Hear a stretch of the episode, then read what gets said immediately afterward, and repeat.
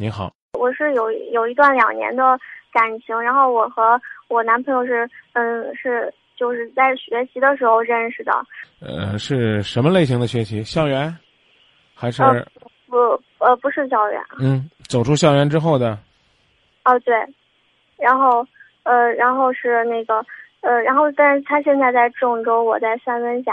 嗯。然后工作都是很稳定的工作，然后然后也不方便调动，然后嗯周围的人都觉得我们这样很不现实，但是我还是想坚持，但是嗯但是我听他们说，你就是说像我这样最后坚持下去，结果只能是到最后也是分手。嗯与其这样，还不如提早给对方一个机会。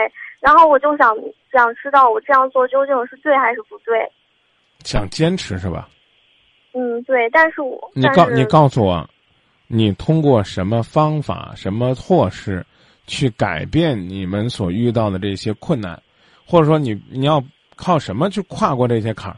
嗯，我觉得就是就是我们两个这样两地的跑，就是我去去找他或者他来找我。啊，现在呢，唯一的对于你们来讲的好消息就是高铁开通了，这对你们来讲是个好消息。但除了这个呢，嗯，除了除了这个，嗯，那别的就就只能是发短信、打打电话，就是这样。维系感情的方式由你们来考虑，但是呢，情感生活绝不可能就在这样的两地等待当中还能够不断的加深，这是一个现实。也许呢，有人会说，我们的父母做的很好，是吧？我们的长辈可以做到。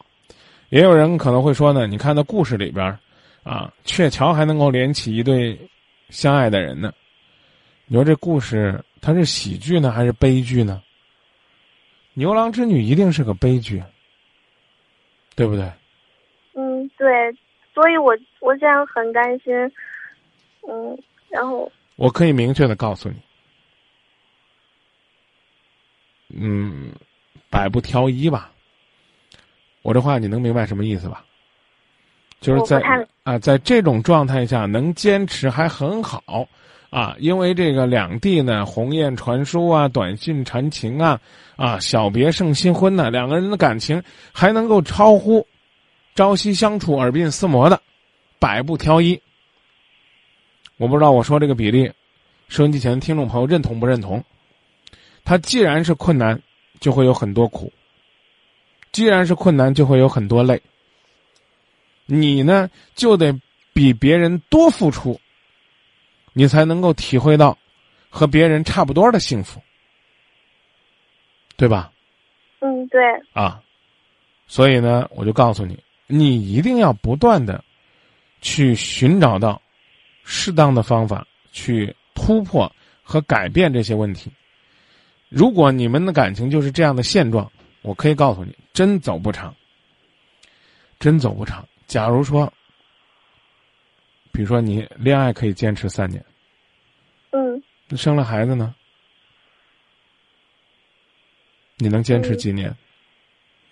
我还想要啊，我想如果要是有孩子的话，就放到一方那儿养一段，然后再这样，只能这样，哎，你努力吧。或，者，嗯，行，你你努力吧，有困难了你再跟我们说。你今年多大呀？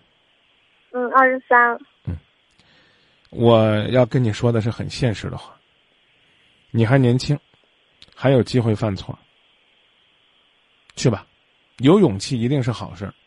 我们得鼓励，鼓励敢于为爱坚持的，敢于挑战这个异地恋的，啊，敢于呢去吃苦的。我觉得这是这是值得我们肯定的。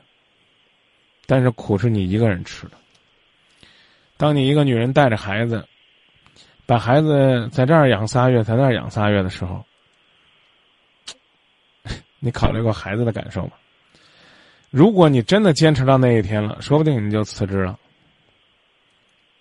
真的，我不是忽悠你的，明白吗？嗯就是我首先，我支持你，但我呢，千叮咛万嘱咐告诉你，你必须要做好吃苦的准备，而且还要不断的想办法。你要努力，甚至比如说，有朋友说考研，啊，你们是怎么认识的呀？在什么班上认识的？就是一个，嗯，就是一个，就是入职之前，然后有一个学习，然后就认识了。啊，比如说你再学习，然后呢，重新考虑工作分配的事儿，甚至呢，一方为另外一方去放弃，而中国，我就直说，中国这个大环境，一般情况下，你男朋友不会为你放弃的。如果一旦放弃成为全职太太，这个压力更大，因为这个世界上最难的职业就是全职太太，你既得花枝招展，啊，又得呢勤于家务，还得绝不落伍，你说容易吗？我明白。努力吧，我刚刚已经告诉你了，好在你还年轻。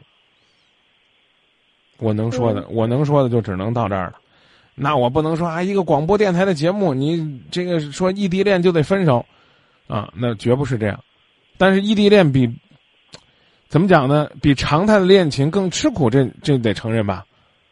嗯，对不对？更苦、更累，诱惑更多，更让人担心。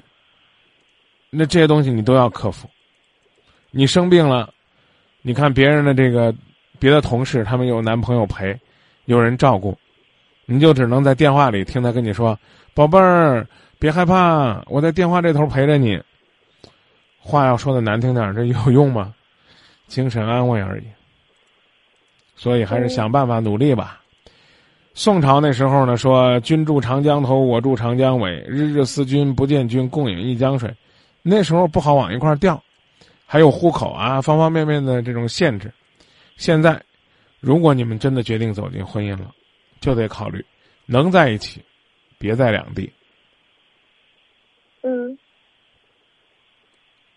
明白了。那就这吧。嗯，行，张曼老师，谢谢你哈。不客气。再见。嗯，再见。嗯。我是如此爱你，却只能沉默站在原。